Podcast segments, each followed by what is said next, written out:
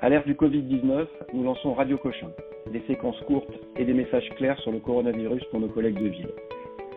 Je suis le docteur Vincent Mallet, médecin à Cochin, professeur à l'Université de Paris, et je parle avec le docteur Caroline Morbieux, chef de clinique dans le service de médecine interne de Cochin.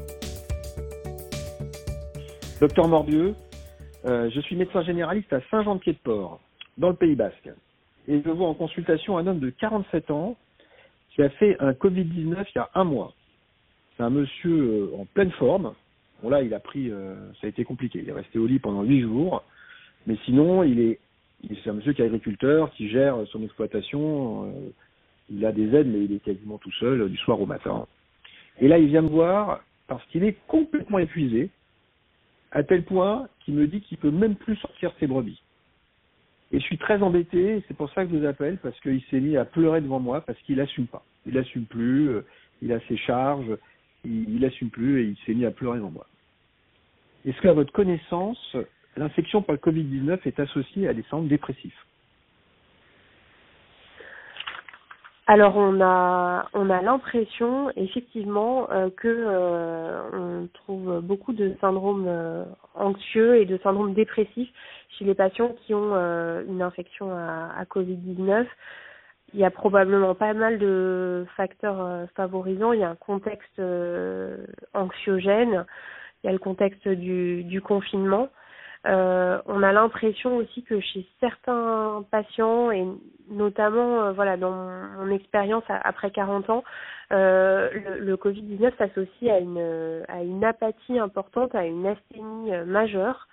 On a l'impression qu'ils ont des voilà des difficultés à se concentrer, une fatigue on va dire psychologique.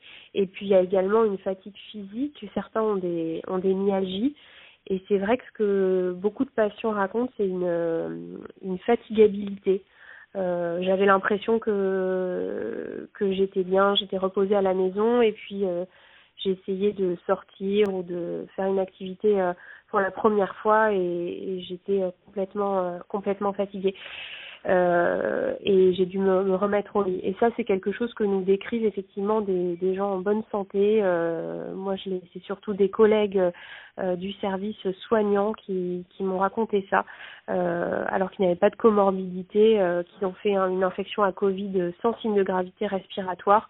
Ils ont une asthénie extrêmement extrêmement gênante et, euh, c'est vrai que ça, ça, participe aussi au, retentissement euh, euh, psychologique. Euh, j'ai un collègue euh, médecin euh, généraliste qui, qui m'a qui a une infection à Covid qui m'a dit je suis fatiguée à en pleurer et je pense que ça ça traduit bien cette ce retentissement psychologique de, de cette asthénie qui, qui dure euh, voilà, donc devant ce patient-là, je pense qu'il faut, il faut euh, tout de même euh, essayer de chercher la cause de l'asthénie, se poser la question d'une anémie, vérifier qu'il n'y ait pas de, de déshydratation, qu'il n'y ait pas d'événement. Faire un bilan somatique, bien sûr, de faire un bilan faire somatique. un bilan somatique. Je pense évaluer le sommeil, c'est important parce que pas mal de patients ont une insomnie euh, à, un syndrome anxieux. Mais euh, oui, c'est tout à fait possible que ce soit le, Covid qui soit responsable de cette fatigue euh, persistante. On n'a pas un recul euh, énorme sur sur ces infections à Covid, mais on a des patients qui nous décrivent une, une asthénie intense qui, qui s'améliore avec le temps, mais qui encore des patients qui sont pas encore dans leur état habituel à 4 semaines, 5 semaines, 6 semaines de leur infection à Covid. Mais juste que comment vous, enfin, c'est très intéressant. Comment vous, vous, vous le comprenez vous? C'est c'est le virus qui a un tropisme cérébral qui va donner certaines formes. Euh, dans un autre cas clinique, on parlait de troubles de la soif. Ou est-ce que c'est parce que euh, tous les soirs on compte les morts, qu'on est confiné, qu'on est anxieux, qu'on a fait le Covid, qu'on pense qu'on va y passer parce que on a sur les téléphones des morts qui tombent partout ou? Comment vous voyez les choses?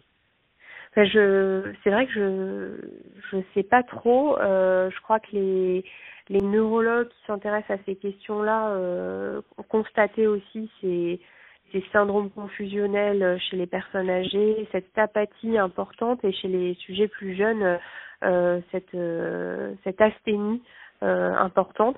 Est-ce que c'est un effet propre du virus? C'est difficile à dire. Je, je pense qu'il y a quand même, on a l'impression, en tout cas nous on constate par rapport à une pneumonie bactérienne, une autre pathologie qui donnerait une fièvre euh, à 39 pendant pendant une dizaine de jours que l'asthénie est vraiment très très important dans le contexte euh, de Covid.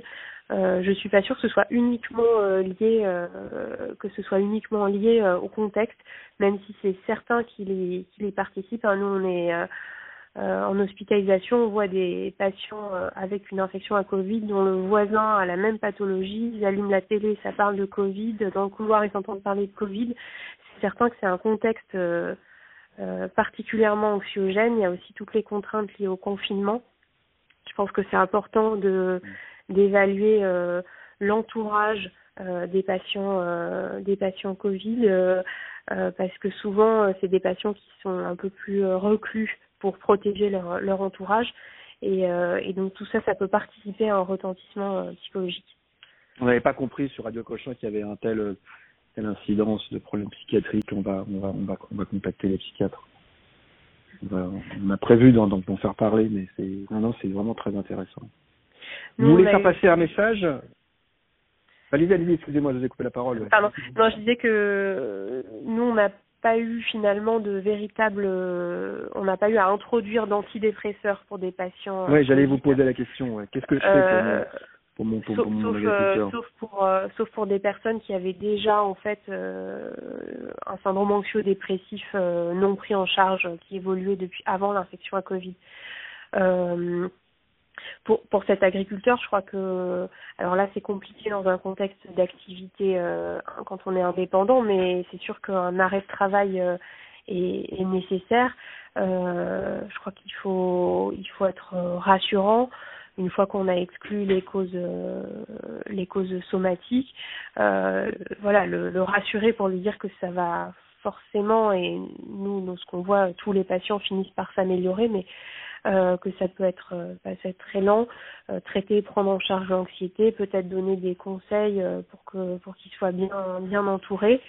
Et on a un certain nombre de patients dont le fait de leur dire qu'on a vu d'autres patients très fatigués, mais que ça s'améliorait, ça, ça, les rassure parce qu'ils ont pour certains l'impression d'avoir jamais été aussi malades de, leur vie. Mm. D'accord, d'accord. Donc, il ne démarre pas tout de suite un traitement antidépresseur. Je vais... Non. Monsieur non, je pense. Qui... Voilà, sauf, euh, sauf terrain sous-jacent ou sauf signe de gravité. Euh, voilà. Très bien, très bien. Bah, c'est bien pour mon patient, ça va, ça va, effectivement, ça va le rassurer. Docteur Mordieu, merci beaucoup. Vous voulez faire passer un, un message, juste pour ce cas euh, peut-être simplement que, que voilà cette asthénie post-Covid est extrêmement fréquent euh, et que le fait de d'avertir les patients et, et de les peut être peut être un élément qui contribue à les à les rassurer. On a déjà vu ça quoi. Oui, voilà. Parfait. Bah écoutez, merci beaucoup. On vous souhaite bon courage. On n'hésitera pas à vous rappeler si on a des questions, surtout si vous avez des, des, idées à faire passer, des messages à faire passer, vous, vous nous mettez un petit mail et puis on vous rappellera. Merci, docteur Morbieux. Bonne journée, bon courage.